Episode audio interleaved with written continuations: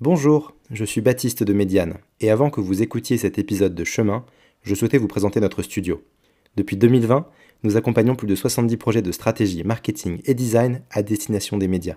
Nous aimons lancer de nouveaux projets, tout comme nous glisser dans les rouages de projets établis, qu'il s'agisse de refonte de sites, de campagnes de financement participatif, de dossiers de subvention, de maquettes papier. L'équipe de Médiane est à votre disposition. Retrouvez plus d'informations sur mediane.studio et bonne écoute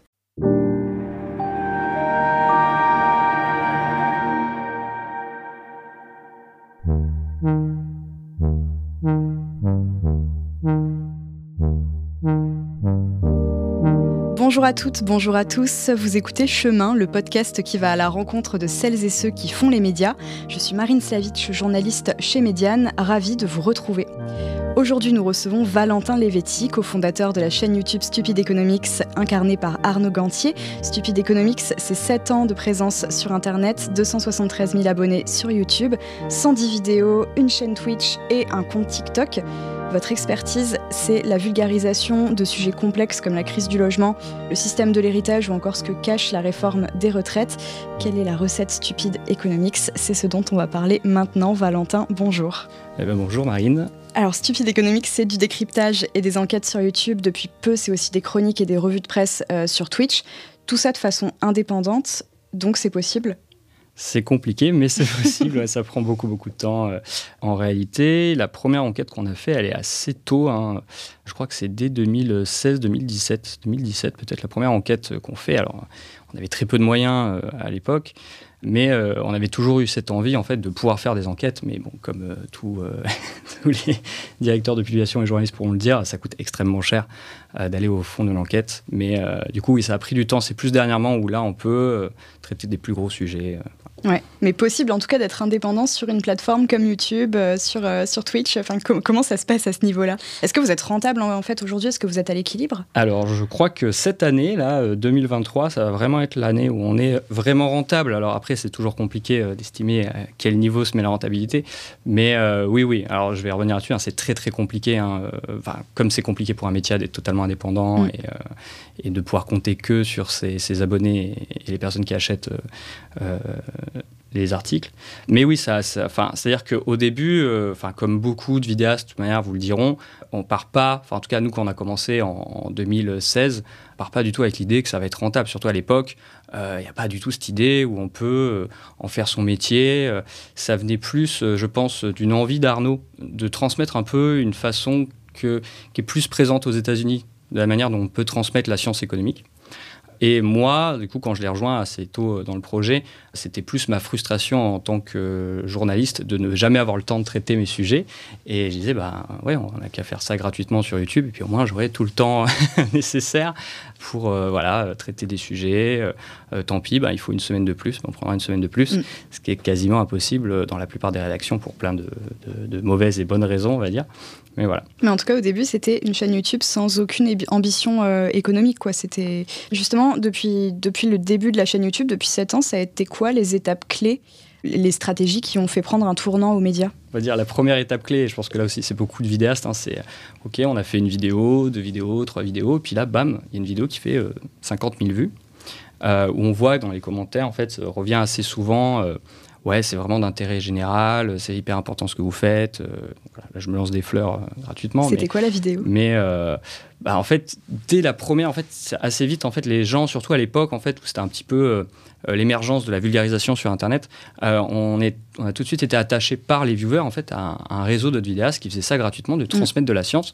Donc, à l'époque, c'était, on était plutôt euh, donc même si Arnaud se présentait toujours comme étant pas un spécialiste euh, ni un expert de l'économie, mais un, intéressé et du coup un journaliste euh, confirmé ensuite, on était quand même attaché du coup à toutes ces personnes-là qui gratuitement décident de transmettre de la connaissance euh, et, du coup, on a vu qu'il y avait vraiment un engouement du public. Et en fait, il y avait un peu ce vide-là. C'est-à-dire que je pense qu'il euh, y avait eu les blogs et tout. Il y avait quand même beaucoup, beaucoup de gens qui déjà euh, transmettaient. Je pense notamment à Pierre Kerner, qui est journaliste, enfin vulgarisateur scientifique, qui faisait ça depuis très longtemps sur son blog. Mais, et plein d'autres, hein, évidemment. Euh, mais là, sur YouTube, une plateforme, ça faisait que, malgré tout, à l'époque, l'algorithme fonctionnait plutôt bien. C'est-à-dire, dès que les gens commençaient à s'intéresser à des sujets scientifiques, bam, euh, ils tombaient dans un sort de tunnel. Mm. Euh, ce qui est un peu moins le cas maintenant. Et du coup, beaucoup de gens étaient très impressionnés justement que des gens gratuitement transmettent de l'information plutôt de qualité. et en plus, vu qu'il n'y avait pas toute cette notion économique, il n'y avait pas vraiment à l'époque la notion de ah oui, il faut absolument faire énormément de vues, ou bah, après tout ce qui arrivait avec le sponsoring hein, sur YouTube, qui est devenu un vrai business pour les gens qui ont décidé de partir plutôt du côté de l'influence. À l'époque, les gens étaient très bah, content euh, d'avoir euh, du contenu gratuit et le remercier de façon ah oui c'est hyper important ce que vous faites. Euh, on a souvent ce, Enfin, à l'époque, je me rappelle, il y avait souvent ce, truc-là de genre, oui, c'est dommage qu'on nous apprenne pas ça à l'école. J'ai fait des études d'économie, mais on m'a jamais présenté les sujets de ce. Donc, en fait, beaucoup de vidéastes, un peu ce côté-là de la vulgarisation scientifique, étaient associés naturellement à des sortes de, d'auxiliaires, en fait, d'apprentissage. Et du coup, voilà, c'est gratuit. Euh, et, jusqu'à jusqu'à enfin à ce moment-là c'était pas encore euh, les viewers euh, le produit on va dire. Mais bon après ça s'est beaucoup transformé. Et vu que moi je venais de la presse j'ai très vite dit oui en fait l'économie c'est un, un sujet qui est transversal à énormément énormément de problématiques de sujets de société. Et assez rapidement en fait on a commencé du coup à dire oui non à faire plutôt du journalisme économique. Ça manque vraiment. Et voilà on est parti dans des premiers sujets du coup donc, notamment euh, mm. un sujet sur euh, la corruption sur le canal de Suez.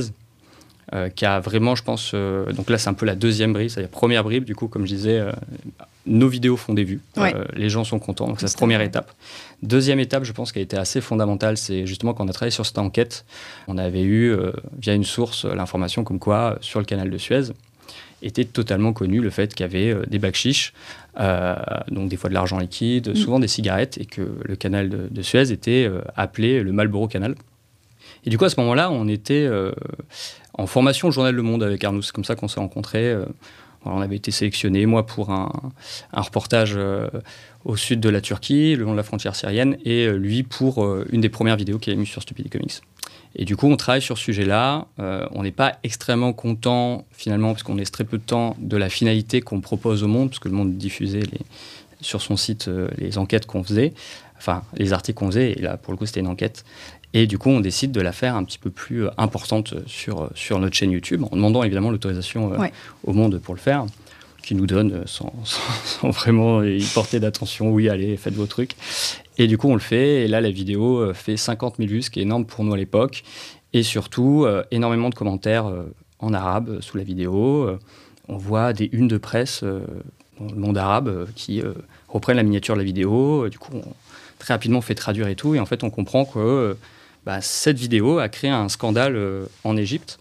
donc les jours passent, on comprend que ça prend de plus en plus de, force et finalement on est invité en prime time sur Al Jazeera à 20h50. Donc euh, Arnaud euh, parle en anglais, il traduit en, simultané en arabe et euh, on nous explique voilà, comment on a travaillé sur, sur cette enquête-là. Donc en plus, au même moment, on apprend qu'il y a un capitaine de la marine égyptienne qui a relayé la vidéo en disant que tout ce qu'on disait dedans était vrai. Après ça, du coup, il a démissionné et après, c'est un peu compliqué, mais on a un peu perdu sa trace.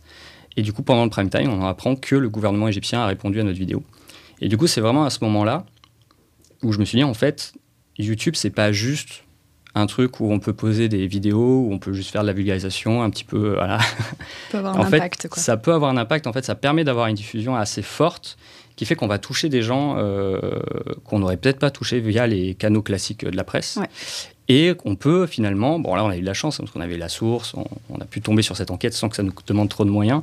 Euh, on a pu vraiment euh, faire un, un, contenu journalistique euh, qui finalement a, résonné beaucoup plus que ce qu'on mm. le pensait. Ce qui arrive, je pense à beaucoup de journalistes, des fois quand ils travaillent sur une enquête, ils ne pensent pas forcément que ça va avoir une résonance dans l'actualité.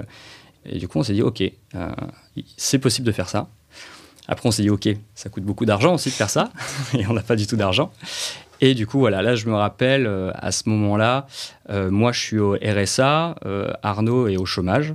Et vraiment, on est en mode, OK, donc peut-être ça vaut le coup de mettre beaucoup plus de temps là-dedans.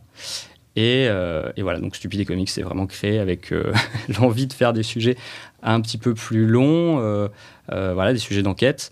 et avec la chance d'avoir un RSA et un chômage à l'époque pour pouvoir, ce qui serait peut-être plus possible maintenant avec la nouvelle réforme mm. sur le RSA. on n'aurait pas pu faire ça. Mais du coup, voilà. Et pendant jusqu'en 2018, ce qui va être le troisième gros palier, en 2018, en fait, il y a le CNC euh, le Centre national de la cinématographie et l'image alignée, qui décide de proposer euh, des subventions comme ils font pour le cinéma euh, et la télévision aussi, mais plutôt le cinéma et le jeu vidéo également, de proposer pour les créateurs web. Et du coup, on a la chance du coup d'obtenir, du coup à l'époque en plus, on a le maximum, je crois, c'est 50 000 euros. Donc là, c'est incroyable pour nous. Donc ça permet de financer l'intégralité d'une saison, voire même un peu plus qu'une saison, de Stupid Comics. Et euh, ça nous permet de croître euh, parce que du coup, on peut vraiment. Parce que moi, à côté, je continuais à être euh, intermittent du spectacle. Enfin, je, passe par plein de statuts pour trouver de l'argent pour financer la chaîne. Mais à ce moment-là, on se dit OK, là, on va être capable de step up. Déjà, depuis quelques temps, on avait mis en place du coup le financement participatif, qui était pour nous le seul moyen où on pouvait être financé pour faire ce qu'on faisait. Est-ce qu'aujourd'hui, on vous reconnaît en tant que média? Quelle légitimité est-ce que vous avez? Parce qu'on considère souvent, quand quand on interroge euh, les, gens qui, tapent sur YouTube que, que YouTube, c'est une rampe de lancement, euh, un petit hobby sympa et que euh, la prochaine étape, c'est la télé. Est-ce que c'est quelque chose qu'on continue de vous dire aujourd'hui? Beaucoup moins. Ça, c'était plus que ce qu'on disait en 2000, jusqu'à 2018, début 2019 peut-être. Et en fait, de toute manière, ça s'est vu. On a été approché par, on a été réapproché par Le Monde d'ailleurs pour rejoindre la rédaction vidéo du Monde. On a été approché par plein de médias pas tant pour qu'on vienne chez eux pour faire euh, des trucs sur leur canal classique, mais plutôt pour qu'on développe euh, leur chaîne YouTube, mm. pour qu'on développe. Euh, donc, bon, on n'avait pas le temps, et du coup, on l'a pas fait. Mais en tout cas, on s'est rendu compte qu'il y avait finalement pas mal de médias, ce rapprochement en fait vers les plateformes, où ils, se disaient en fait, on a besoin de communiquer dessus. D'ailleurs, le, le, monde entre le moment où nous on était en formation et aujourd'hui ont vraiment fait un move très très important euh, vers euh, YouTube, euh, notamment où ils diffusent des enquêtes, des vidéos qui sont assez coûteuses en production, parce qu'ils se sont rendus compte aussi que finalement ça leur faisait gagner de l'abonnement, là où le monde depuis plusieurs années perdait en, mm. en, abonnement et surtout au niveau des jeunes. Donc du coup, beaucoup moins. À partir vraiment du moment où les médias se sont retournés vers les plateformes, ils ont plutôt venu chercher de l'expertise, mais ça dépend à qui, quel type de médias on parle. C'est vrai que me rappelle la première euh, une qu'on avait eue euh, chez euh, BFM Business. C'était ce youtubeur rend l'économie sexy. Tout l'article montrait le fait que c'était très bizarre, étrange ce qu'on faisait. Et voilà. Et ah non, non, ce youtubeur, excusez-moi. Non, c'est pas ça. Ce chômeur. Ah, voilà, je me disais, j'ai moi j'ai voulu changer la une de BFM, mais non, la une de BFM c'était ce chômeur rend l'économie sexy sur YouTube, un truc comme ça. Donc euh, le focus étant sur chômeur plus que sur euh, journaliste ou euh, quoi que ce soit. Alors que finalement, le journaliste qui nous avait interviewé, lui avait l'air plutôt. C'était un jeune journaliste de chez BFM Business et lui était plutôt convaincu que ce qu'on faisait était journaliste parce qu'il suivait la chaîne. Mm. Mais évidemment, le choix de, du titre et. Secrétariat de rédaction, ouais, le choix du titre ne lui appartient pas. A décidé que le point le plus important de l'interview était que Arnaud était au mm. chômage. Donc oui, et puis ça a continué encore, je pense notamment plus par rapport à la télé, plus classique. LCI, euh, BFM, tout ça, qui voient ça encore, euh, enfin, jusqu'à récemment, je pense qu'ils sont en train de changer un peu leur, leur, leur idée de ce qu'est YouTube, parce que YouTube est quand même un média assez vieux maintenant. Hein, je pense que... Et un vrai canal d'information pour les jeunes. Enfin, on, a vu dans le dernier euh, Digital Reports du Reuters Institute. Mm. Que qu'en France, tu as Facebook, YouTube, Instagram et Twitter qui sont les plateformes les plus utilisées pour accéder directement à l'information. Donc la demande la demande est là, quoi. Hmm. Bah, souvent, l'exemple que je prenais, c'était euh, Twitter, qui était beaucoup plus vieux, en fait. Euh, je disais, mais en fait, euh, ça pose quasiment aucun problème, même en 2014, même en 2015, aux journalistes de se dire, bah oui, il faut un compte Twitter. Twitter, c'est important, c'est une plateforme extrêmement importante dans le monde du journalisme. Et du coup, Twitter s'était identifié comme ça assez rapidement. Et c'est vrai qu'il y avait un peu cette vision encore de YouTube de oui. Euh, bah, après, c'était beaucoup plus de contenu aussi vidéo. Donc, euh, il y a évidemment les vidéos de chats mm. pendant très longtemps. Euh, mais du coup, oui, il n'a a pas eu la même aura que Twitter de son importance de la presse. mais du coup, oui, je pense que maintenant. à peu près n'importe quel journaliste, même on va dire d'une certaine génération, a déjà vu un contenu journalistique sur YouTube. Euh, ou euh, je sais pas un replay de France Inter euh, qui fait d'ailleurs des, millions de vues sur YouTube. Mm. Donc, donc je pense que ça commence à rentrer dans leur spectre. Maintenant, la, on va dire la curiosité, c'est Twitch. la curiosité, ça va être TikTok, ça va être mais Twitch pas mal en ce moment. Hein. Twitch fait parler pas mal les médias qui découvrent. Donc voilà, il y a à chaque étape, il y a un nouveau médium qui arrive et, et c'est cette interrogation de qu'est-ce que c'est. Mais beaucoup moins maintenant. Maintenant, on, nous prend un peu plus au sérieux. Ouais. Quand même, ça commence à, ça commence à arriver. Bon, pour revenir un petit peu sur votre modèle économique, donc on en a un petit peu parlé, vous, vous êtes un média indépendant mhm. et vous êtes un média basé sur le don. Nous, on est habitué à, consommer des, vidéos YouTube sans participer directement financièrement. Comment est-ce qu'on fait comprendre à ses abonnés qu'on a besoin de leur soutien? Bah, Du coup, ça c'est vraiment assez tôt hein, dans la chaîne où on a dit, bon, bah, on va proposer, parce que ça venait quasiment d'une demande d'audience, ah, comment on peut vous aider, euh, tout ça. Donc on était sur Tipeee à l'époque. On n'y est plus aujourd'hui. J'utilise pas le terme don euh, pour ce qui est euh, de financer la presse. Euh, alors, la presse peut être financée par du don, hein, c'est une de ses particularités fiscales. Mais c'est-à-dire que nous, au début, on disait voilà, si ça passe par les plateformes de financement participatif, c'est finalement un soutien, une adhésion aux médias. Donc, c'est un peu comme si notre média était gratuit ou à don libre, enfin à abonnement libre, et chacun choisit le montant qu'il veut mettre. plus dernièrement, vu que là, on est en train de construire une structure qui devient média, là, en effet, sur une page bien spécifique, les gens peuvent faire des dons, euh, mais c'est pas celle qu'on met en avant, parce que nous, je pense que c'est important euh, d'avoir ce, principe d'adhésion mensuelle. Hein. On incite, en tout cas au niveau de Stupid Comics, on incite beaucoup les gens à faire des tout petits dons de 1 euro euh, mensuel. Mm. Et avec, voilà, on n'est pas très fort en marketing, mais je pense que notre seul marketing, c'est dire si 1% des abonnés financent la chaîne à hauteur de 1 euro par mois, ça restera gratuit pour les 99 autres. Euh, parce qu'on a aussi cette importance pour nous, euh, surtout pour Stupide Comics, où c'est euh, du journalisme économique, qu'on pense qu'un on pense que le public se saisit mal des questions économiques parce qu'ils sont mal informés dessus et que c'est très mal proposé. Du coup, en faire encore un média payant économique qui mettrait encore une barrière à l'entrée. rendre le plus accessible possible à tous et toutes. C'est ça. Ok. Et justement, c'est quoi le, soutien moyen? Alors, le soutien moyen sur Stupid Comics, il est de 2,70 euros. Je sais plus, je sais que c'est entre 2 euros et 3 euros et que ça varie euh, selon les mois. Nous, ça nous va très très bien. C'est-à-dire que, alors des fois, on a des, des, dons euh, incroyables, quoi. des gens qui euh, d'un coup estiment énormément mm. une vidéo spécifique et vont faire un don ponctuel, celui-là, enfin un don, une adhésion, je me corrige tout seul, euh, importante. Euh, mais oui, nous, on, veut vraiment que ça soit, euh, voilà, que ça soit pas une charge pour les gens, que finalement, qu'on dépende pas que non plus de gens qui auraient et des énormes moyens pour nous financer. On aime bien le fait que ça puisse être accessible à pas mal de gens. Après, on rappelle beaucoup que pour qu'il y ait 1% qui finance, il faut qu'il y en ait 99 euh, qui ne financent pas. Et du coup, qu'il n'y a pas du tout d'obligation et qu'on est très content de se dire que 99% de l'audience ne finance pas. Ouais. Et justement, combien de dons ouais, vous avez euh, régulièrement en fait sur, sur, sur, chaque mois? Actuellement, on est autour des 3600 3600 euros. On a dépassé les 3600 euros de dons mensuels pour Stupidity Comics, ce qui représente à peu près 1300 euh, personnes. Mais euh, voilà. après, il y a le média, et là, ça, regroupe plusieurs créateurs du coup, qui ont accepté notre charte. Ça, peut-être, on y reviendra.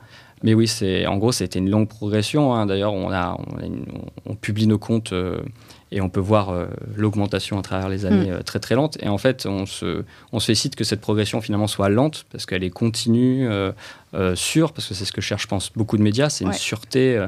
et finalement, même si, oui, 3000, 3000 euros par mois pour un média, c'est très très peu, nous, on a une sûreté, c'est-à-dire que je suis quasiment sûr de pouvoir vous dire si je sais que dans trois ans, on aura au moins 3000 euros par mois, a priori, parce que finalement, il y a peu de capacité que d'un coup tout s'effondre. Ou, voilà. Donc nous, c'est plutôt sur cette sérénité-là qu'on se dirige, plus que sur des hauts revenus euh, pour notre média. Mais, euh, mais voilà, mais on en est très content. Pour nous, 3600 euros, c'est euh, quand on revoit, quand on a commencé la chaîne, c'était des montants qu'on n'aurait jamais imaginé. Mm. se dire, ah oui, 3600 euros, ça commence à ressembler à un salaire pour une, une personne et demie. voilà, mais, mais oui, oui. Et là, justement, il n'y a pas très longtemps, vous avez dû basculer sur la plateforme euh, KissKissBankBank, mhm. la plateforme de financement participatif, à cause de la fermeture soudaine de, euh, de Utip, euh, plateforme que vous utilisiez avant. Comment est-ce qu'on change d'outil comme ça, du jour au lendemain eh ben, C'était déjà la deuxième fois qu'on changeait de plateforme. Ouais, du coup, ouais. on était parti de Tipeee pour des raisons on va dire éthique. C'est-à-dire que l'éthique de Tipeee ne nous convenait pas depuis pas mal de temps et, euh, ils ont largement dérapé sur ce niveau-là. Et euh, pour Utip, du coup, ça a été une surprise. Après, Utip était une petite start-up française et on savait qu'elle était fragile. Mm. Ce qui nous rassurait chez Utip, c'était justement euh, la charte éthique qu'ils avaient mis en place. Mais bon, voilà, elle a, fermé pour des raisons assez, assez brute. Il semblerait que ce soit une mise en tente avec Mangopé, qui était. Voilà.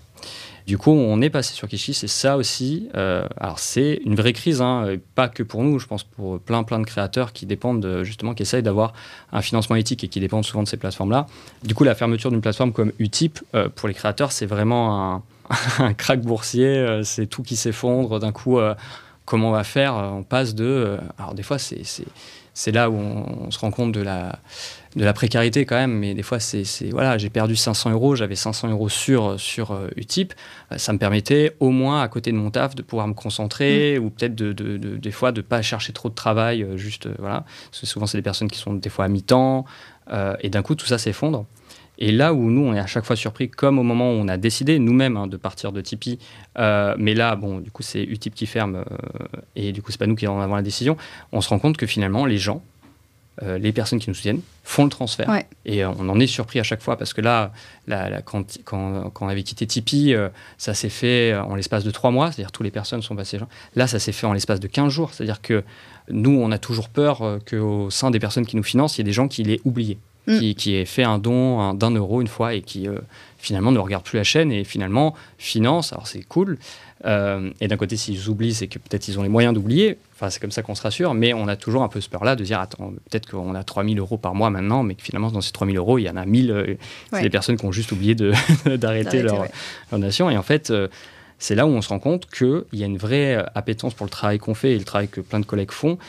c'est qu'ils se mobilisent euh, ils décident de transférer leurs dons et on est même obligé de faire des mails pour dire n'augmentez pas votre don. Parce que du coup, dans cette période d'urgence, ça crée une sorte de, de, marketing malgré nous. Et des gens se disent Ah merde, ils vont mm. perdre leurs revenus et du coup, je vais donner plus. Et euh, je vais donner deux fois plus. Ou je vais, au lieu de donner un euro, je vais donner deux euros. Et du coup, on précise donc on a informé par mail hein, que Utip fermé et ensuite on a fait un deuxième mail pour parce qu'on a vu les dons arriver pour préciser aux gens qu'on préférait qu'ils restent sur le niveau de dons qu'ils avaient avant. Euh, pas nécessaire d'augmenter plus, mm. surtout qu'on a très rapidement retrouvé euh, les autres personnes et aussi on a informé, euh, voilà, c'est peut-être que vous avez entendu parler du fait que ça a fermé pour Stupid Comics, mais ça concerne plein d'autres créateurs. Donc si vous soutenez d'autres créateurs, c'est important aussi de les d'aller voir sur quelle mm. plateforme ils sont partis. Mais du coup, oui, euh, et euh, c'est là où on se rend compte que malgré euh, le fait qu'on est vraiment à une toute petite échelle, que voilà, on parle de, de, petits budgets, on a cette stabilité et cette force finalement parce qu'on est vraiment financé par des gens qui ont envie de nous voir continuer et qui sont prêts à faire l'effort de changer de plateforme, voilà, du jour au lendemain, de reprendre leur carte bleue, de prendre un peu de temps et tout. Et, et c'est ça, c'est plutôt rassurant au final. C'est extrêmement rassurant et pour, pour nous, c'est vraiment alors c'est pas une fierté, j'arrive pas à trouver le terme parce que c'est pas, pas de la fierté, mais c'est on est euh, euh, surpris euh, et ça dépasse à chaque fois parce mm. que quand Utip a fermé, vraiment entre Arnaud et, moi, on s'est dit ah merde. Ok, on coupe, on coupe toutes les dépenses. Ouais, panique. Voilà, mais parce que surtout, on a, nous, on a commencé à engager des gens, à travailler avec des, des monteurs, donc à chaque fois, on est là, oui, vous inquiétez pas, c'est stable, nous on fait en sorte qu'ils soient bien payés, qu'ils aient des bons salaires, mais là, malgré tout, on s'est dit, ah, on s'engage avec des gens. Du coup, la première chose qu'on a fait en interne avec Arnaud, c'est dire, bah, nous, on, bloque nos salaires, à, mm. moi, à Arnaud et moi, et on va voir euh, combien de temps on peut tenir, on va prévenir les monteurs. Bon, bah, a priori, on est parti sur, euh, sur une production de trois mois, euh, voilà, des monteurs, des motion designers, des, des community managers, et. Et finalement, on les a recontactés. En fait, non, tout va bien. on n'a même pas de perte au final sur ce transfert-là, ce qui est incroyable pour nous. Hmm. Si on revient un petit peu sur le modèle économique, tout à l'heure, j'ai ouvert une de vos vidéos, euh, il y avait une pub avant et c'était pour une plateforme de trading. Ah, Première question, est-ce qu'on peut être indépendant en ayant de la publicité sur YouTube? C'est quoi la part de pub en fait dans, vos recettes? Alors, je pourrais regarder sur mon téléphone en vrai, mais euh, j'ai mis le mode avion. mais euh, il me semble hein, que pour Stupid Economics, sur l'intégralité de l'année, c'est moins de 3000 euros. Euh, ce, que, ce que nous verse YouTube. Après, voilà, tout ce que je dis, vous pouvez le vérifier directement. Hein. Vous allez sur n'importe quelle vidéo de Stupid Comics, dans le lien d'inscription, il y a une comptabilité Excel où vous avez absolument tous nos revenus. Reparler, ouais. Donc voilà, je pense que c'est à peu près 3000 euros. alors, ben, vous faites bien de le dire, parce que en fait, depuis très peu de temps, YouTube permet de bloquer des termes pour empêcher qu'on ait certaines publicités. Donc nous, en fait, on n'est jamais vraiment au courant des publicités qui passent. Mm. Et en fait, les publicités qui passent devant nos vidéos, euh, qui génèrent ces 3000 euros, mais qui pour nous représentent quand même une part importante, même si c'est euh, moins de 6%, euh, je crois, du chiffre d'affaires total de Stupid Comics. Mais bon, c'est voilà, on le compte pas dans les salaires, tout ça, mais c'est un peu le bonus de fin d'année qui permet des fois de racheter une caméra mm. ou Donc on le garde et aussi parce que alors on a pensé souvent à retirer la publicité pour venir plutôt sur le sujet là. De YouTube. Mais en fait, il y a, on va dire, cette légende urbaine, ou peut-être pas, parce qu'il y a certains YouTubeurs américains qui ont arrivé à prouver que c'était vrai. quand tu choisis de ne pas monétiser tes vidéos sur YouTube, YouTube te met moins en avant. Donc voilà, alors on ne sait jamais à quel point c'est vrai ou pas. Nous, ce qui nous rassure de ce type de publicité, donc là, on parle bien des publicités pré-roll, donc ce n'est pas nous qui définissons qui, elles sont, et d'ailleurs, elles sont souvent individualisées, donc c'est plutôt le viewer, c'est par rapport à la navigation qu'a eu le viewer sur Internet, où du coup, ça va lui proposer, donc dans ton cas, il semblerait que tu puisses investir en bourse. Non, mais après, c'est très, c'est aussi lié, donc c'est du côté du viewer et aussi lié aussi aux mots-clés qui sont rattachés à la chaîne. Donc euh, évidemment, nous, on sait que souvent, c'est quand même des pubs sur le trading, pour des banques et tout. Mais des fois, c'est des pubs pour, euh, je sais pas, un matelas, parce que le viewer a regardé beaucoup de... Il cherchait un matelas, et voilà. Du coup, nous, on conserve ce financement-là. Il nous va parce qu'en fait, YouTube, quelque part, crée une régie publicitaire où finalement, il n'y a pas de conflit d'intérêt entre le contenu qu'on fait et la pub qui passe. D'ailleurs, on se fait très souvent démonétiser de plus en plus euh, par rapport mm. au sujet qu'on traite, ou des fois parce qu'on est utilisé. Euh, d'ailleurs, je passe un petit message à France Inter arrêtez de nous démonétiser dès qu'on passe 10 euh, secondes d'une interview pour traiter un sujet. Mais voilà, j'en je, suis persuadé. Mais voilà, par exemple, la dernière vidéo est démonétisée de fait parce que parce qu'on passe un petit extrait de France Inter euh, d'une personne qui est interrogée par euh, une journaliste de France Inter et euh, pour illustrer un sujet et bam la vidéo est, démonétisée. Donc en fait on ne repose pas du tout sur ce financement-là. C'est pour ça d'ailleurs qu'on l'écarte bien de notre comptabilité classique. On dit la publicité c'est vraiment un bonus et il faut qu'on s'habitue au fait qu'elle puisse disparaître parce que si de plus en plus on est démonétisé, il ne faut pas que ça rentre dans nos, nos fonds de fonctionnement. Donc voilà, donc c'est vraiment la seule publicité qu'on accepte euh, sur Stupid Comics et plus généralement dans le média. Euh, c'est vraiment ces publicités pré-roll où il n'y a pas de communication entre les annonceurs et nous. On n'est euh, jamais au courant des publicités qui passent et en général on est prévenu par l'annonce. La seule chose qu'on fait actuellement, vu que YouTube en propose, c'est de bloquer certains mots-clés. Donc moi par exemple j'ai bloqué tout ce qui était formation en trading, tout ça, tout ça. Mais je sais qu'il vérifie mal et que des fois, il laisse trop de chance à l'annonceur de pouvoir se cacher euh, sous d'autres sous d'autres mots clés. Mm. Donc euh, voilà, ça reste un gros problème. À quel point est-ce que vous interdisez toute sponsor euh, Est-ce que demain, Arnaud, qui incarne donc la chaîne YouTube, pourra présenter une vidéo sponsorisée par NordVPN comme on en voit partout? Imaginons, Arnaud demain fait une vidéo sponsorisée par NordVPN. Je pense que Stupid Economics s'arrête demain. Est-ce que sur Stupid Economics, on pourrait voir de la sponsor? Non, pour une raison très très claire, c'est que voilà, je suis très très attaché en fait euh, au principe éthique de la presse, le fait que euh, un journaliste euh, prenne la parole pour mettre en avant une marque ou une marque, on va dire, un mm. annonceur, relève tout de suite de la communication. Et un journaliste ne doit jamais être l'objet de communication et ne doit pas confondre son métier avec celui de communicant. c'est à l'opposé que le travail enfin, qui est demandé à un journaliste. Mais si c'est pas lui qui le dit alors, si c'est pas lui qui le dit, ça crée un autre problème. Donc, je peux concevoir qu'il y a des médias qui arrivent à solutionner cette... Parce que finalement, ce qui se passe sur YouTube, euh, c'est toute l'analogie peut être faite dans un média plus classique. Il y a des médias, du coup, qui ont une régie euh, publicitaire qui, normalement, doit être séparée de la rédaction. C'est-à-dire qu'un journaliste, quand il écrit son article, ne doit pas être intéressé par le publicitaire qui va être imposé sur la page en face de lui. Alors on sait qu'il y a plein de problèmes dans la presse et que des fois euh, cette séparation n'est pas bien respectée, mais en tout cas il y a ce principe de base, c'est-à-dire que si, euh, je pense notamment à la presse gratuite, la presse euh, qui, est financée principalement par la publicité, il doit avoir cette séparation très claire entre la partie de la rédaction et tout le côté mm. marketing, vente et régie publicitaire. nous, on n'a pas la capacité de toute manière, ça serait impossible. C'est-à-dire que le modèle, le fonctionnement des plateformes et tout fait qu'on serait mis en relation directement avec les annonceurs. Et ensuite, même si on avait une régie publicitaire, ça c'est plus lié à notre éthique en interne, on n'a pas du tout envie de vendre des produits à notre audience. On est un peu obligé via ce que YouTube impose comme publicité sur les vidéos, euh, voilà, même si on a dans plusieurs vidéos incité nos viewers à prendre AdBlock, hein, qui est un logiciel qui permet de bloquer les publicités que YouTube met sur les vidéos. Euh, mais nous, voilà, c'est vraiment au sein de l'éthique de notre média, mais aussi de la vision qu'on a de la problématique principale de l'information sur les plateformes. Il y a beaucoup trop de publicité, tout est drivé par la publicité, et laisser finalement la publicité rentrer dans son modèle économique, ça incite à d'autres pratiques. C'est-à-dire que nous, si on prenait en compte même juste la publicité YouTube comme étant un des modèles importants, il faudrait qu'on fasse plus de vues. Mm. Un de nos objectifs, ça serait de faire plus de vues. Alors qu'en fait, on se rend compte actuellement que des fois, en faisant des vidéos qui font pas forcément beaucoup de vues, euh, ben finalement, on a beaucoup d'adhésions, de, euh, des gens qui vont donner 1, 2, 3 euros, alors que finalement la vidéo n'a pas fait beaucoup de vues. Il y a des fois mm. des vidéos qui font énormément de vues, mais où il y a très peu d'adhésions dessus. Donc du coup, on est plus lié finalement à la confiance qu'on a avec notre audience et la, la pertinence et euh, le, travail professionnel qu'on applique sur la vidéo que vraiment à ce qu'il faut qu'on fasse 300 000, 200 000 vues sur une vidéo. Donc en tout cas, tout ce que tu me disais sur les recettes de, euh, Stupid Economics, sur euh, le modèle euh, d'indépendance, on peut le vérifier, on peut avoir sous les yeux le bilan comptable de, de Stupid Economics depuis sa création en 2015.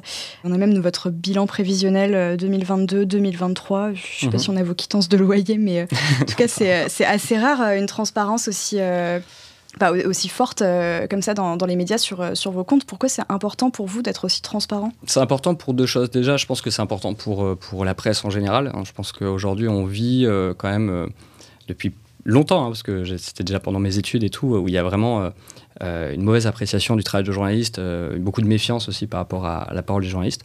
Je pense que une des solutions, c'est pas la seule, mais c'est vraiment de faire des efforts de transparence. Donc je ne demande pas aux journalistes directement, hein. je parle plutôt des rédactions et, euh, et, des médias en général.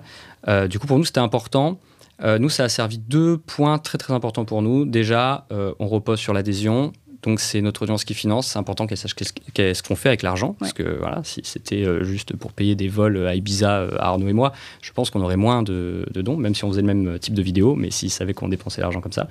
Et ça soulève aussi un, Enfin, ça permet en fait d'éclaircir euh, vraiment un problème qui était vraiment à l'origine, je pense, du développement de beaucoup de chaînes YouTube, hein, même pas que de journalistes. C'est combien ça coûte de faire des vidéos sur YouTube? Mm. Ok, euh, c'est quoi les dépenses, euh, à quoi ressemble un peu la comptabilité d'un créateur de contenu? Et du coup, plus largement que juste le journalisme, en fait, on a permis à répondre à pas mal de ces questions-là. Bah oui, il faut payer un logiciel de montage, il faut payer des licences pour la musique, pour les images qu'on utilise. voilà, il y a même des frais juridiques, du coup, surtout pour nous qui faisons des fois des enquêtes ou travaillons avec des créateurs qui ont des enquêtes, du coup, on, a, on doit rémunérer des avocats des fois. Euh, donc, du coup, ça permettait en fait de montrer. Alors, notre comptabilité ne ressemble pas à celle de beaucoup d'autres, hein, mais ça permettait vraiment de faire cette démonstration et de dire si vous nous financez, on vous doit le plus de transparence possible. Les seules choses qu'on anonymise dans, dans les trucs, c'est par exemple quand on fait travailler une personne euh, extérieure, euh, elle est fondue dans les charges sociales de l'entreprise. Il n'y a que le salaire d'Arnaud et moi qui est vraiment visible du coup dans la comptabilité.